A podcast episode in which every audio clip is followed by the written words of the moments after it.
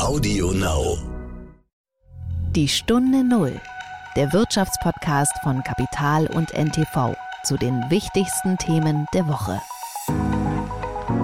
Mir ist die Tragweite der Aufgabe klar geworden, als mein damals 13-jähriger Sohn, der jüngere von den beiden, mich angesprochen hat und gefragt hat, wie lange wir denn hier in Friedrichshafen wohnen werden. Ich habe ihn gefragt, warum er die Frage stellt und seine Antwort war, ähm, du beschäftigst dich ja mit Diesel- und Gasmotoren. Das wird ja nicht mehr so lange gut gehen. Man muss sich das ein Stück weit so vorstellen wie das Golden Age of Engineering, was jetzt gerade vor uns liegt. Die Zeit, die jetzt vor uns liegt, die wird von so viel Innovation, von so viel Entwicklung geprägt sein in den nächsten 10, 15 Jahren. Das sind meines Erachtens ganz, ganz tolle, sensationelle Möglichkeiten für Ingenieure. Dieser Wechsel zur Elektromobilität, zu, ja, das ist nicht einfach. Und wir müssen uns umstellen. Das bedeutet auch für einzelne Mitarbeiter in, in, in, Betrieben, dass sie vielleicht sich mit einem anderen Thema als dem, was sie in den vergangenen Jahren gemacht haben, beschäftigen müssen. Aber das ist eben auch eine große Chance. Ich glaube, wir brauchen in Deutschland auch Mut zu dieser Veränderung.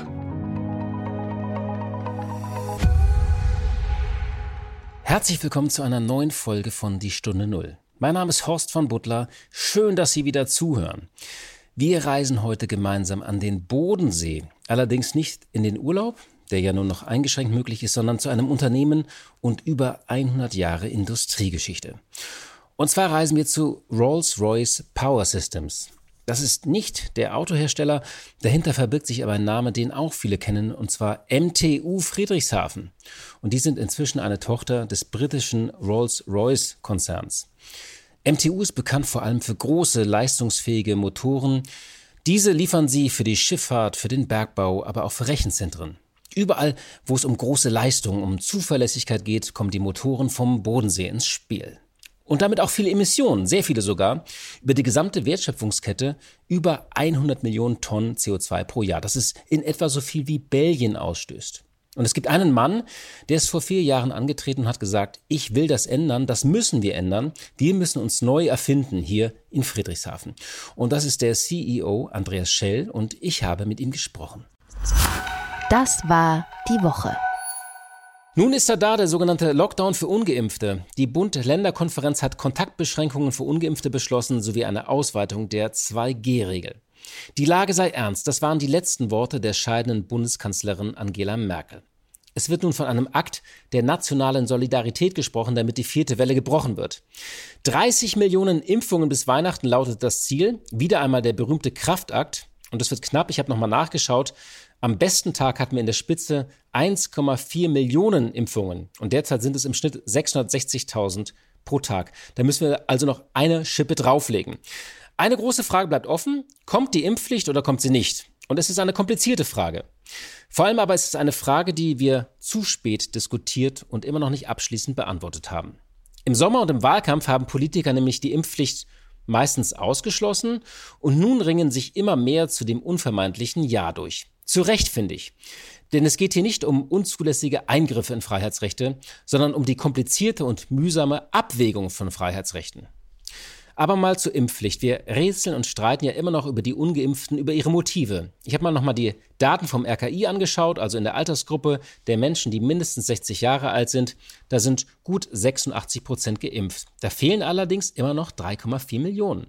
Und in der Altersgruppe der 18 bis 59-Jährigen, da sind 75,6 Prozent vollständig geimpft, also knapp 71 Prozent. Und da fehlen 11 Millionen Menschen. Es fehlen also insgesamt gut 14 Millionen Menschen. Wenn man mal diejenigen abzieht, die sich aus gesundheitlichen Gründen nicht impfen lassen können, bleiben immer noch Millionen Menschen an Impfbummlern und Impfverweigerern, die jetzt auch alle Appelle irgendwie nicht erreicht haben. Und diesen Bummlern und Verweigerern, den muss man jetzt endlich mal Beine machen. Zumal wir ja mit Omikron 2022 das ganze Impftheater vielleicht noch mal vor uns haben.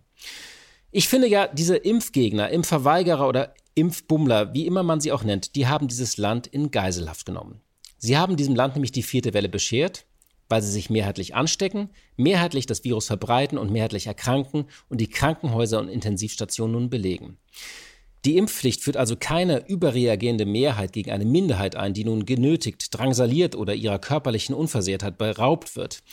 Die Impfpflicht haben die Ungeimpften gegen sich selbst herbeigeführt. Denn die Freiheit, auf die diese Menschen pochen, raubt anderen Menschen die Freiheit, ein normales Leben zu führen. Und vermutlich raubt es auch vielen Kindern wieder die Zeit in der Schule und mit Freunden. Was haben sich vor allem diese Millionen über 60-Jährigen gedacht, die ungeimpft sind? Haben wir für diese Menschen, diese berühmten vulnerablen Gruppen nicht den Lockdown gemacht? Und dachten diese Menschen, es würde reichen, wenn irgendwie der Rest sich schon impfen lassen würde? Haben Sie erwartet, dass die junge Generation und insbesondere die Kinder jetzt nochmal einen Winter eingesperrt werden können, nachdem diese junge Generation eine unheimliche Opferleistung vollbracht hat?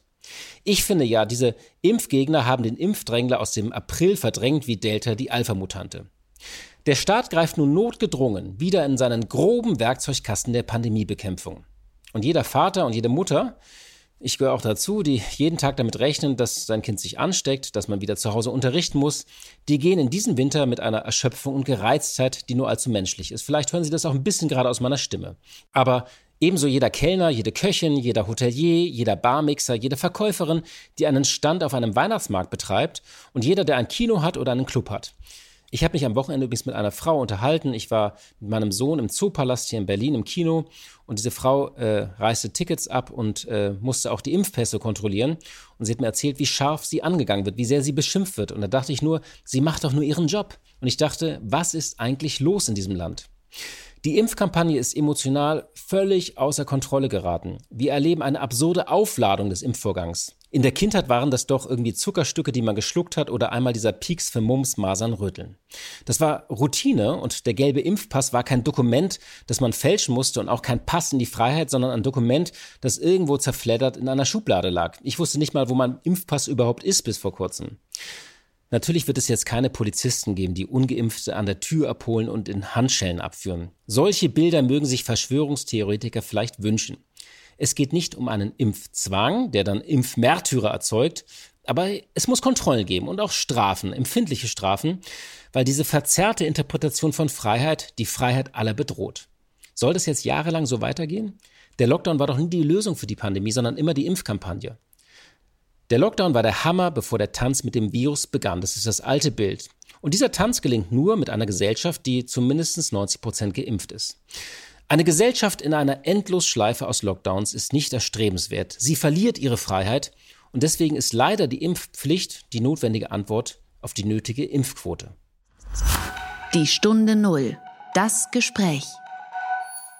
Und jetzt machen wir uns ein bisschen los von Corona und reisen wir an den Bodensee. Die Stadt Friedrichshafen liegt hier in einer geschwungenen Bucht. Vom Wasser aus sieht man die Schlosskirche und das Zeppelinhaus.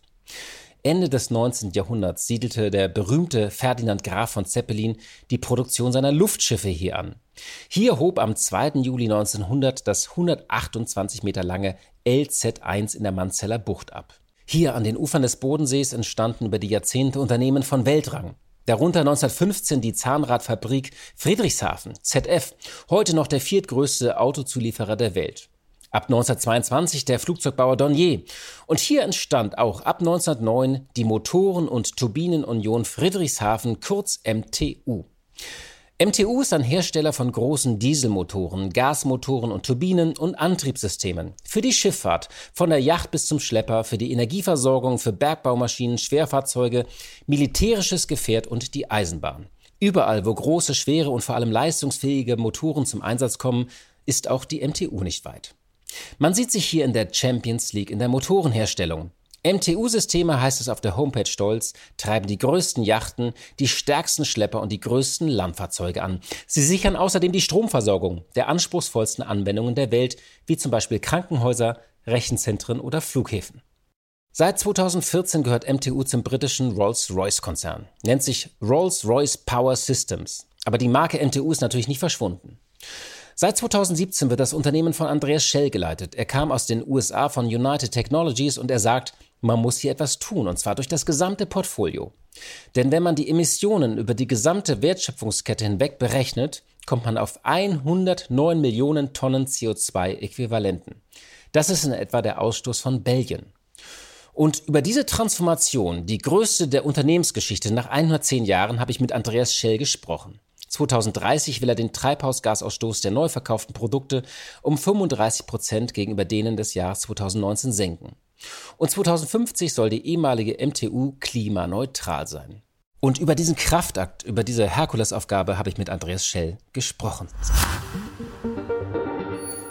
Herzlich willkommen in der Stunde Null, Herr Schell. Herzlich willkommen, Herr von Büttler. Schön, dass wir miteinander sprechen können. Sie haben eine große Aufgabe vor sich, aber bevor wir über diese Megatransformation sprechen, würde ich ganz gerne so ein, zwei Fragen zur aktuellen Lage Corona hat ja das Land im Griff und damit auch viele Unternehmen. Können Sie derzeit problemlos produzieren und welche Regeln gelten so jetzt wieder in Ihren Fabriken?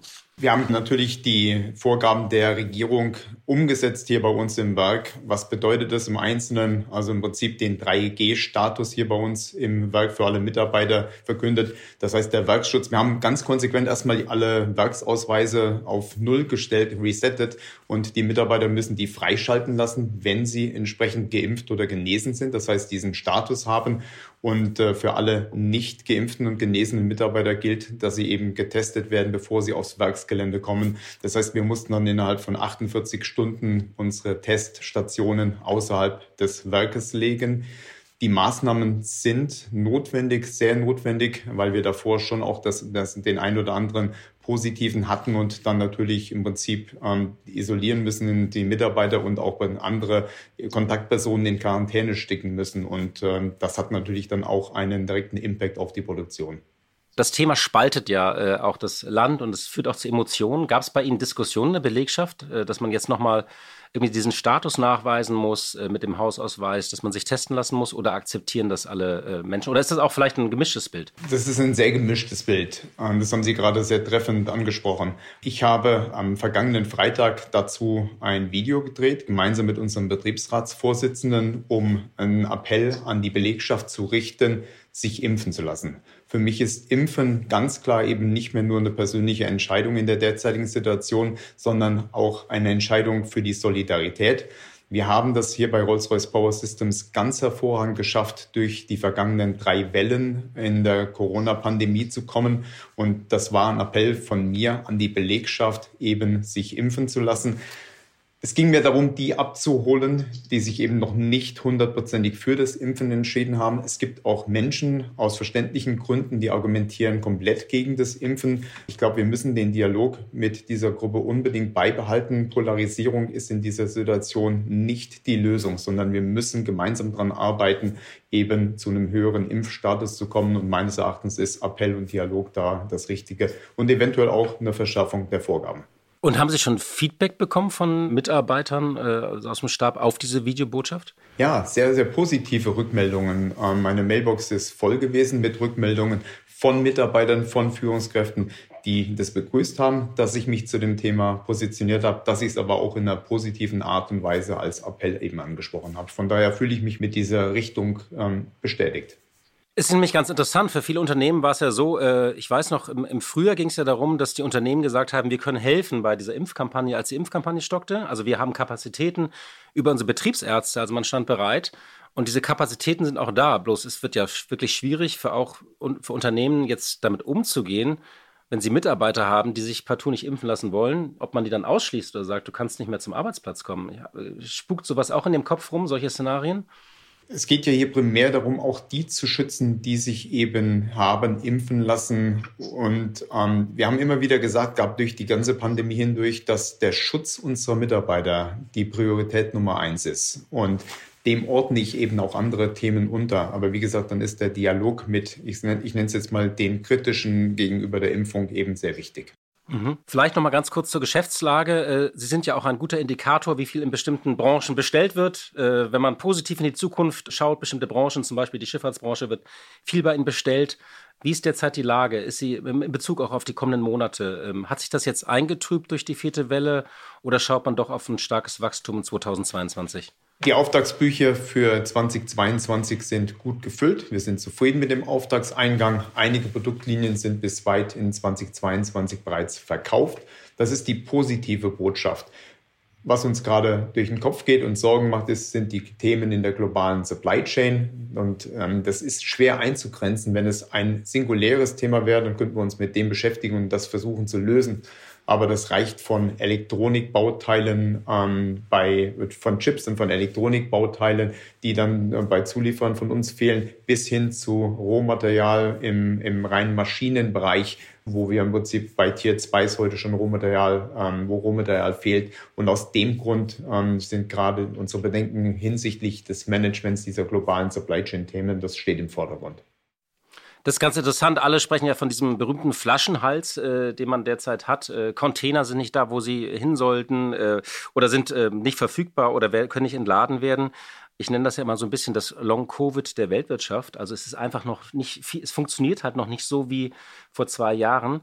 Haben Sie denn irgendwie so das Gefühl, dass sich das langsam auflöst oder ist das so ein Status quo? Also wird das besser oder wird es noch schlimmer?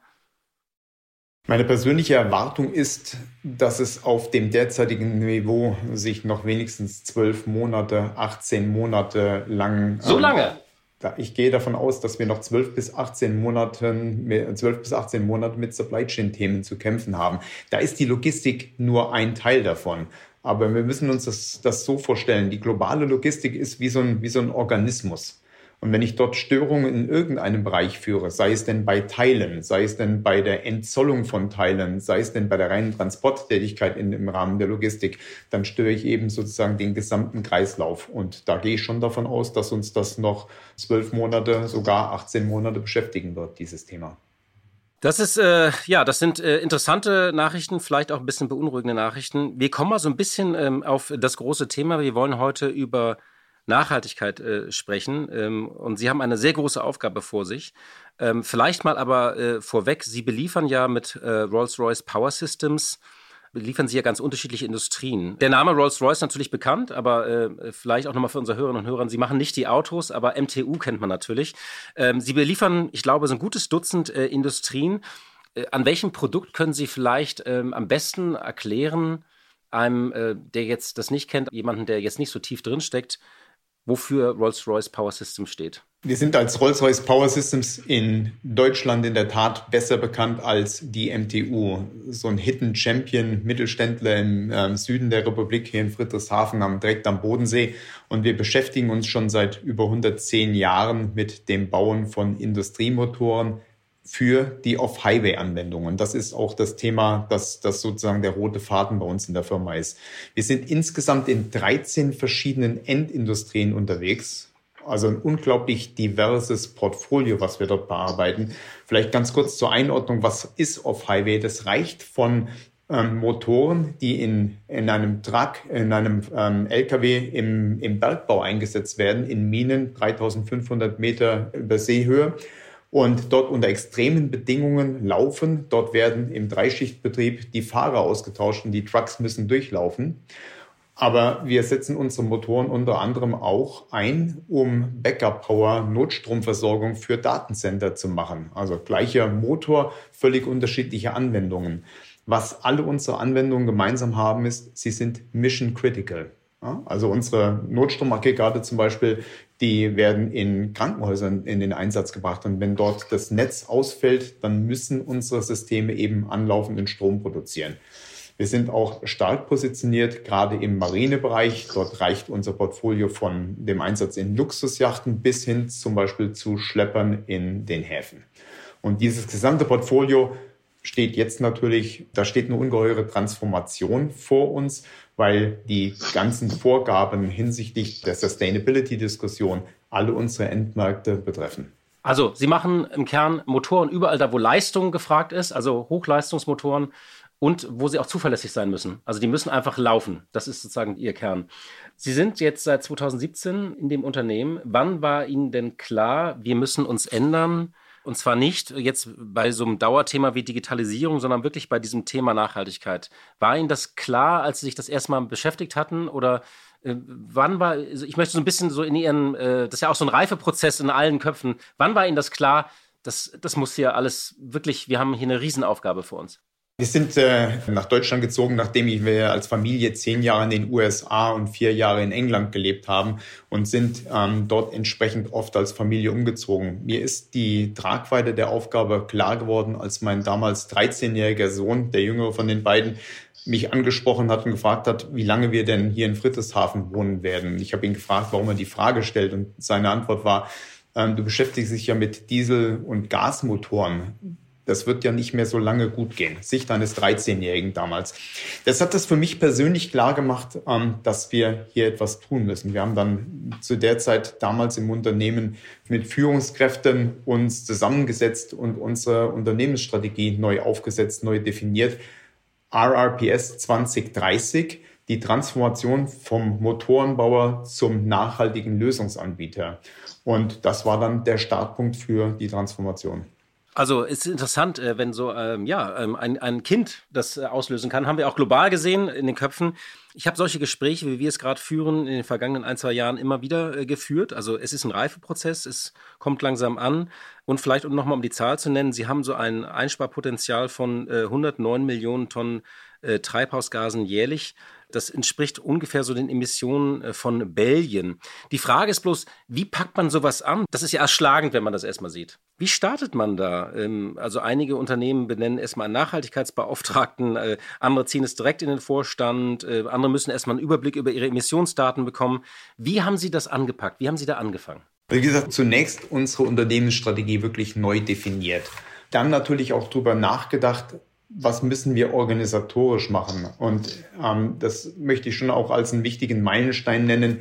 Inmitten der Covid-Pandemie, als wir mehrheitlich im Homeoffice gewesen sind, in Mitte 2020, haben, haben wir uns zusammengesetzt im Führungsteam und haben uns eine neue Organisationsform gegeben. Wir haben uns in Business Units aufgestellt und auch das muss man sich mal hm, kurz vorstellen.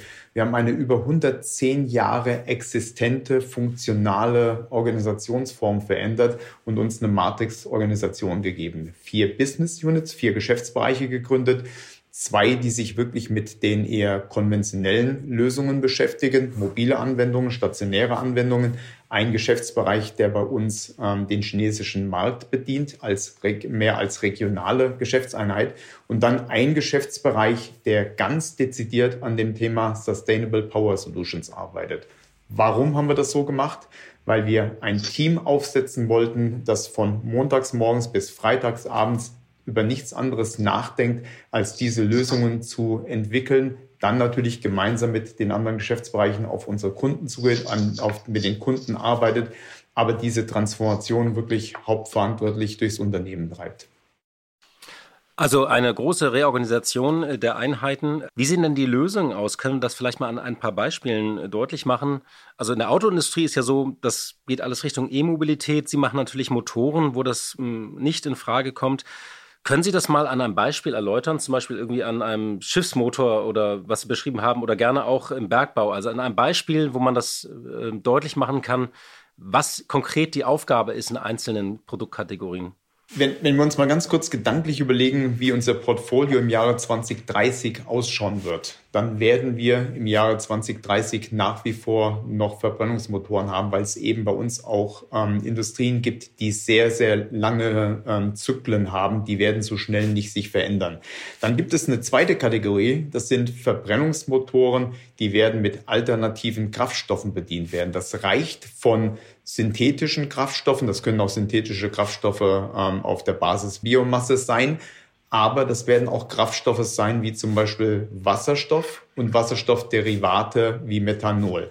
Und diese mit erneuerbarer Energie erzeugt sind natürlich dann im Zyklus CO2-neutral. Und das ist es, wo es letztlich bei uns geht, über den Lebenszyklus hinweg dafür zu sorgen, dass bei, bei, bei dem Betrieb unserer Motoren und Systeme ähm, keine CO2-Emissionen entstehen im Kreislauf.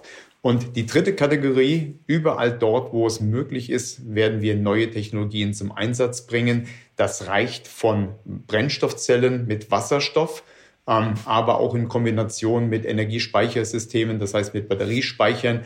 Aber dort, wo auch eben notwendig, werden wir uns mit dem Thema Wasserstoffproduktion, das heißt mit Elektrolyseuren beschäftigen.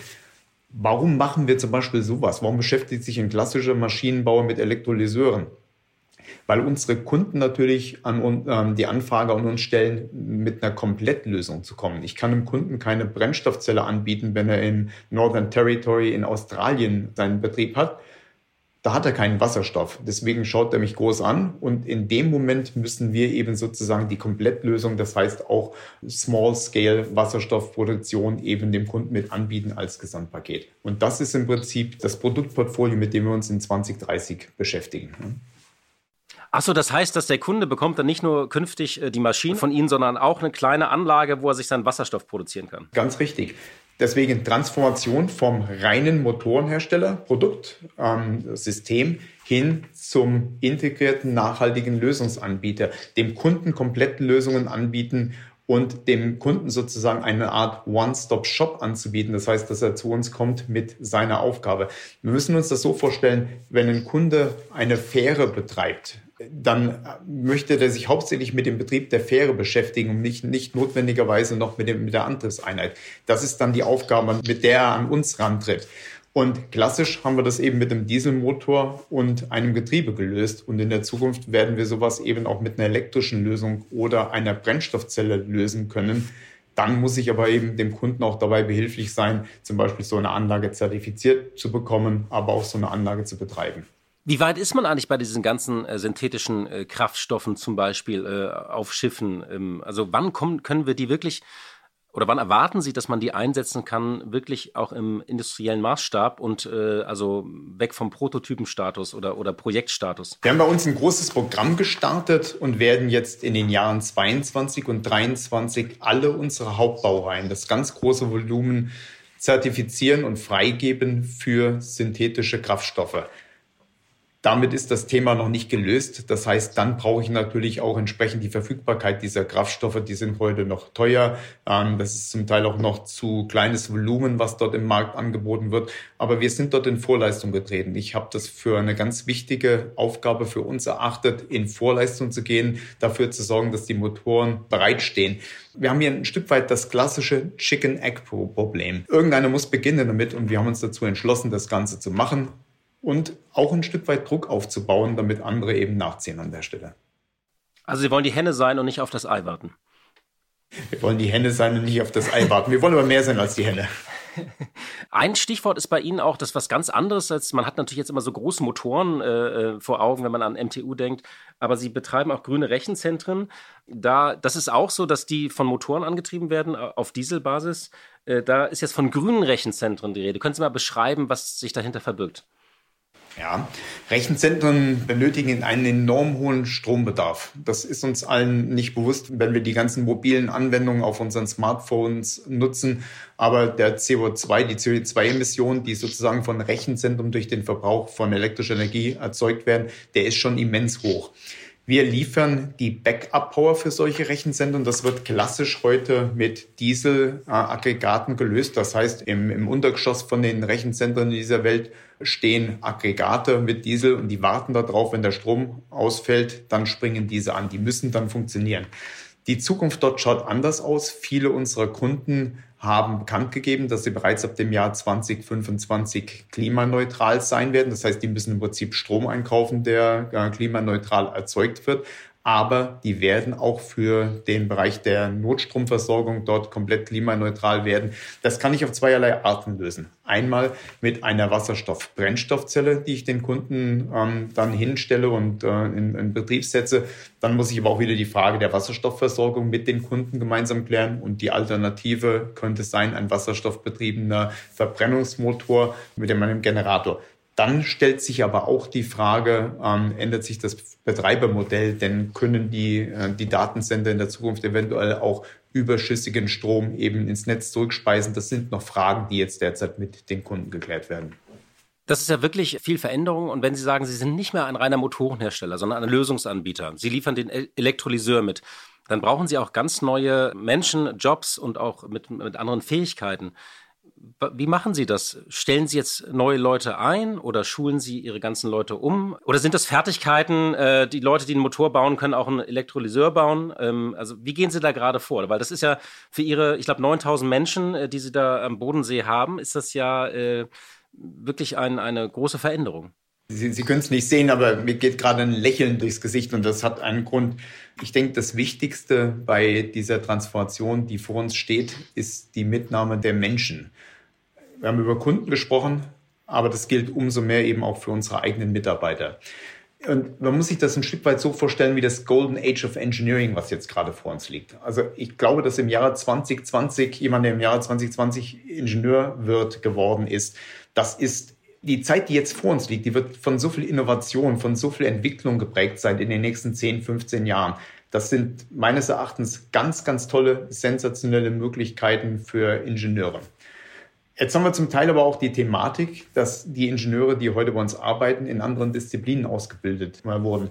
Und wir haben dazu ein Programm ähm, aufgesetzt, vor etwa zwei Jahren mit dem KIT in Karlsruhe und haben dort im Prinzip ein Schulungsprogramm aufgesetzt, bei dem wir Ingenieure, die, die bei uns klassisch Maschinenbau ähm, gelernt haben, ähm, hingeschickt haben und haben sie weiterqualifiziert zu Ingenieuren, die elektrotechnisches, elektronisches und System-Know-how eben entsprechend haben.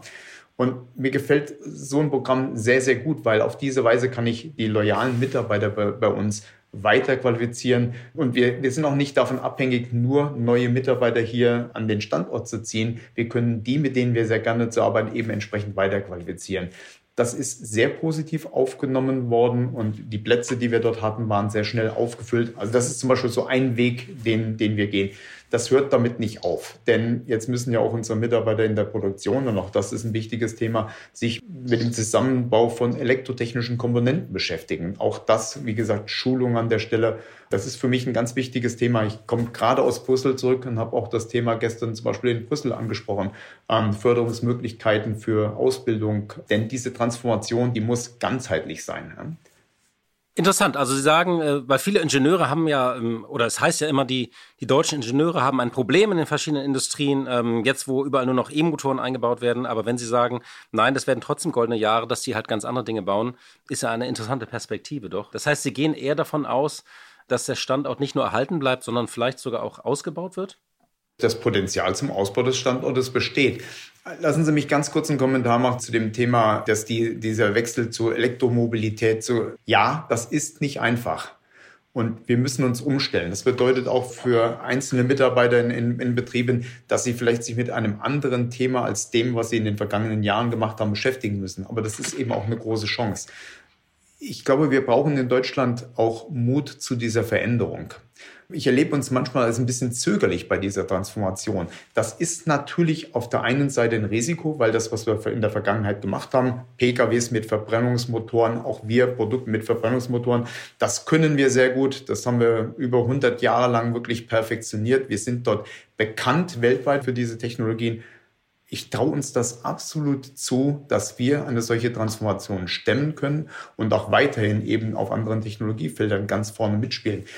Dazu braucht es aber eben Mut zu dieser Veränderung. Und ähm, das ist auch ein Thema, was ich immer wieder mit auch Kollegen, mit anderen CEOs, mit anderen Executives immer wieder anspreche. Wir brauchen diesen Mut, ähm, unser Unternehmen eben durch diese Transformation zu führen. Das ist kein einfacher Weg, der ist auch nicht irgendwo vorgegeben. Da gibt es keine Art Blueprint, dem man dort folgen kann. Und das wird auch mit ein paar Unwägbarkeiten einhergehen. Aber ich bin mir ziemlich sicher, dass am Ende ähm, ein ganz großer Erfolg für uns auch als Nation steht. Gibt es denn irgendein Geschäft bei Ihnen, wo Sie sagen, nee, da geht nichts mehr? Also das wird man nicht hinbekommen. Also das, das ist vorbei. Die verschiedenen Geschäfte bei uns, diese 13 verschiedenen Industrien, die werden sich mit unterschiedlichen Geschwindigkeiten verändern. Also der Bereich Datencenter, da haben die Kunden ganz klar gesagt, im Jahr 2025 lokal keine Emissionen, klimaneutral sein. Das wird relativ schnell kommen. Der Marinebereich, der wird ähm, in etwa in der gleichen Zeitsparte sich verändern. Ähm, aber zum Beispiel andere, ähm, andere Bereiche werden ähm, etwas länger nach hinten gehen. Nehmen wir, den, nehmen wir den Bereich Bergbau zum Beispiel. Dort sind ähm, Unternehmen, die schauen genau auf ihre Kapitalinvestitionen. Auf der anderen Seite stehen sie eben auch in Supply Chains drin. Das heißt, wenn andere Unternehmen sich mit Scope 2 äh, CO2-Reduktion beschäftigen, Früher oder später werden aber auch im Bergbau dann eben Maßnahmen eingeleitet werden, dort die CO2-Emissionen runterzubringen. Also kurz zusammengefasst, 13 Industrien, alle werden ähm, transformiert werden. Es ist nur eine Frage des, wann beginnt das jeweils. In dieser Phase der Transformation geht man ja auch neue Allianzen ein. Ich habe das in ganz unterschiedlichen Feldern gesehen. Ähm, BSF baut plötzlich mit RWE Windparks. Ähm, Sie haben zum Beispiel ein Bündnis mit äh, Celentric, das ist dieses Gemeinschaftsunternehmen von Daimler äh, Trucks und Volvo, eine, also eine strategische Zusammenarbeit im Bereich Wasserstoff- und Brennstoffzellenmodulen. Werden solche Allianzen zunehmen, glauben Sie? Das wird absolut ein ganz, ganz wichtiger Bestandteil von unserer Arbeit nach vorne gerichtet schauen. Das sieht man ja auch in, in ganz anderen Industrien, dass Partnerschaften und Allianzen ein ganz wichtiges Thema sind. Cellcentric war für uns ein Anfang, aber wir haben zum Beispiel jetzt gerade ähm, äh, im Rahmen von COP26 in Glasgow auch ein, ähm, ein Agreement unterschrieben mit einer Firma in England, SDCL. Das ist eine Firma, die im Prinzip äh, Sustainable Development Capital bereitstellt. Das heißt, die im Prinzip nachhaltige ähm, nachhaltige Lösungen finanziert, also dort auch eine Partnerschaft im Finanzierungsbereich gemacht das wird nicht das Einzige sein. Wir müssen nicht alle Technologien zu 100 Prozent besitzen, sondern wir müssen auch in der Lage sein, in einer Partnerschaft mit einem, mit einem anderen, ähm, technologisch mit einem anderen industriellen Partner eben gemeinsam an den Markt ranzugehen. Ich möchte zum Schluss nochmal gerne auf die Koalitionsverhandlungen kommen. Und zwar, Sie haben eben so ein bisschen über äh, Aufbruch gesprochen, dass man es jetzt wirklich anpackt, äh, dass wir ein bisschen äh, Dynamik haben. Nun liegt der Koalitionsvertrag ja vor, die neue Regierung ist gestartet. Spüren Sie auch diesen Aufbruch? Also sind Sie ganz zufrieden mit den Botschaften, die da gesendet werden? Weil es ist ja klar, bei dieser Transformation muss es ja auch eine neue Symbiose zwischen Staat und Markt geben. Also in vielen Industrien muss der Staat auch äh, über Förderung, über Technologieförderung, über Forschungsprogramme, vielleicht auch über Subventionen äh, eingreifen. Wie schauen Sie da gerade drauf? Also zunächst einmal ähm, klingt der, der Titel, die Headline des Koalitionsvertrages für mich sehr vielversprechend. Mehr Fortschritt wagen. Ich glaube, das trifft es sehr gut als ich den Koalitionsvertrag das erste Mal gelesen habe, ist mir spontan durch den Kopf gegangen, dass es eben nicht nur darum geht, jetzt die Richtung vorzugeben. Wir sprechen häufig davon, dass es im Bereich der Klimapolitik, äh, dass es fünf nach zwölf ist. Das heißt, es geht jetzt ganz, ganz stark darum, dass die neue Regierung eben in die Umsetzung geht. Das kann sie nicht alleine. Die Koalitionspartner haben klar signalisiert, dass sie das gemeinsam mit der Wirtschaft machen müssen, machen wollen. Und ich glaube, das ist ein ganz wichtiger Aspekt. Und ähm, im Koalitionsvertrag ab Seite 54 ist ziemlich klar formuliert, worum es geht. Wasserstoffinfrastruktur. Es wird sehr stark auf das Fit for 55 Programm der Europäischen Kommission referenziert an vielen Stellen. Jetzt ist natürlich die Frage, was muss dort passieren? Ich habe klare Erwartungen an die neue Regierung, ähm, habe auch im Vorfeld dieser Erwartungen formuliert, weil mir das Thema einfach wichtig ist, dass wir in den nächsten vier Jahren jetzt die richtigen Schritte einschlagen. Und dann zum Schluss noch eine persönliche Frage. Sie laufen gerne und Sie sind ähm, in Marokko den Ultralauf-Marathon de Sables, ich weiß gar nicht, ob ich das richtig ausspreche, gelaufen. Das sind 250 Kilometer in sechs Tagen durch die Sahara. Warum machen Sie sowas? Warum tun Sie sich das an? Das ist eine gute Frage, die habe ich in den letzten Wochen schon häufiger gestellt bekommen. Jetzt die schlichte Antwort ist, weil ich sehr, sehr gerne laufe. Da steckt aber auch etwas anderes dahinter an Transformation im Unternehmen. Das ist kein Sprint. Das ist ein Marathon und zwar ein sehr, sehr langer Marathon. Ähm, deswegen ist es für mich sehr, sehr wichtig, ein Stück weit auch eine, also zum einen auch einen Ausgleich zu haben, einen sportlichen Ausgleich, fit zu bleiben das ist auch etwas, wozu ich viele Menschen in meiner Umgebung immer wieder äh, anspreche und, und animiere. Das muss nicht Hochleistungssport sein, aber ich glaube, es ist sehr, sehr wichtig, dass wir fit bleiben. Äh, solche Veränderungsprozesse, die sind sehr anstrengend, die verlangen viel, eben gerade auch viel so im Geist. Für mich persönlich, wie gesagt, ich mache einmal im Jahr so einen, so einen langen Event, so ein Großevent und ich bereite mich aber dann im Prinzip unterjährig darauf vor. Das heißt, ich gehe oft laufen, stehe zeitig morgens auf, springe eine Runde aufs Rad, ähm, gehe auch gerne mal schwimmen und ich mache das eigentlich immer ein Stück weit auch, um mich daran zu erinnern, dass eben Transformationen einen sehr langen Atem brauchen. Und das tut mir persönlich gut. Und von daher kann ich dann auch durch die Dinge mal durchsehen und wenn es mal ein kleines, kleines Setback gibt, dann nimmt mir das nicht die Energie. Herr Schell, vielen Dank für dieses Gespräch und für die Einblicke ja, in diese sehr spannende Transformationsgeschichte. Ich bin gespannt, wie das weitergeht. Dankeschön. Gerne. Vielen Dank, Herr von Büttler, und Ihnen noch einen schönen Tag für Ihren nächsten Smalltalk.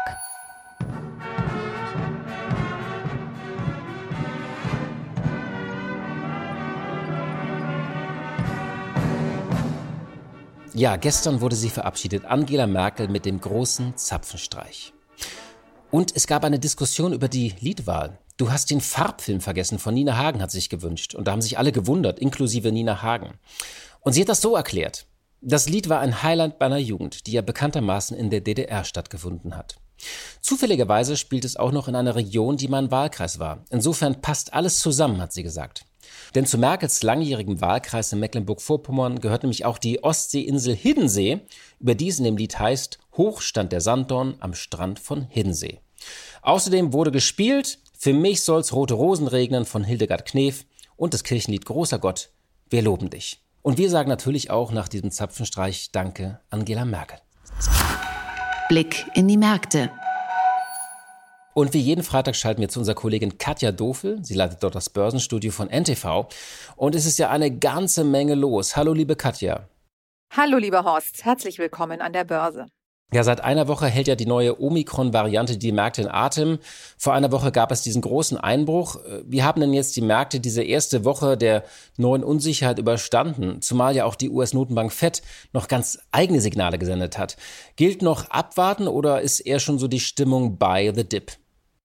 Das ist die spannende Frage, was der DAX jetzt macht. Wenn man Vermögensverwalter und Finanzberater fragt, dann sagen die natürlich, man kann jetzt einsteigen und die Kursschwäche nutzen. Händler hingegen sind vorsichtiger, zumindest einige, und sagen, man könnte jetzt auch das, was an Erholung noch da ist, abverkaufen, also Gewinne mitnehmen und mit dem Einsteigen erst einmal warten. Der Optimismus für das nächste Jahr ist allerdings überall gegeben und er ist sicherlich auch berechtigt. Nächstes Jahr dürften sich die Lieferketten entspannen und die Wirtschaft wird sich wieder erholen, also werden auch die Börsen steigen. Momentan aber bleibt die Unsicherheit hoch. Der DAX hat in der Woche bis vergangenen Dienstag mehr als 1000 Punkte verloren. Und bisher kamen die Schnäppchenjäger eben nur sehr zögerlich aus der Deckung. Neben Corona und der Sorge vor einem langsameren Wirtschaftswachstum sind es Sorgen vor Inflation, die die Börsianer drücken. Es gibt immer wieder Signale für eine starke Preissteigerung. Die Erzeugerpreise sind im Oktober im Vergleich zum Vorjahr um fast 22 Prozent gestiegen. Und damit wächst natürlich die Befürchtung, dass die Notenbanken schneller handeln müssen als gedacht, also die Anleihekäufe zurückfahren werden und die Zinsen anheben werden. Der Chef der amerikanischen Notenbank Fed, Jerome Powell, hat kürzlich davon gesprochen, dass die Inflation doch länger anhalten könnte als gedacht.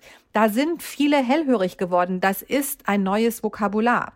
Nächste Woche werden die Statistiken zu den amerikanischen Verbraucherpreisen veröffentlicht. Vielleicht weiß der Fed-Chef schon, dass auch diese Preise deutlich gestiegen sind. Damit ist eine Situation eingetreten, die die Kapitalmärkte schon einmal in den 70er Jahren beunruhigt hatte, die Stagflation. Das bedeutet, die Preise steigen, obwohl die Wirtschaft kaum wächst.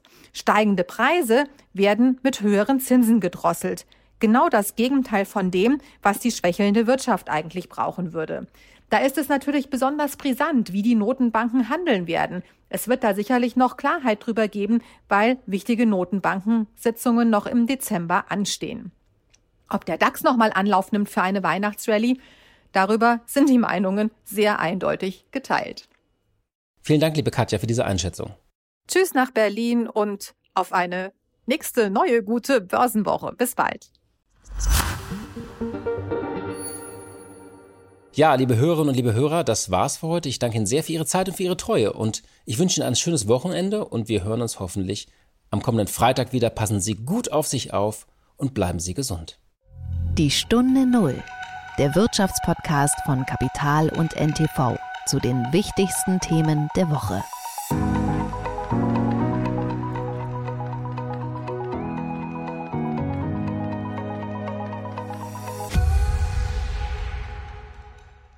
Dieser Podcast ist jetzt vorbei, aber wir hätten noch einen anderen Podcast-Tipp. Worum es genau geht, erzählt euch die Host am besten selbst. Hallo, ich bin Katharina und ich bin eine Hälfte des neuen Immobilien-Podcasts Lagebericht. Gemeinsam mit Peter Hettenbach, der seine 30 Jahre Erfahrung in der Branche mit uns teilt, beleuchten wir jede Woche interessante Themen rund um das Thema Wohnen und Immobilien. Hört doch mal rein. Lagebericht der Immobilienpodcast auf AudioNow und überall, wo es Podcasts gibt. Wir freuen uns auf euch. AudioNow.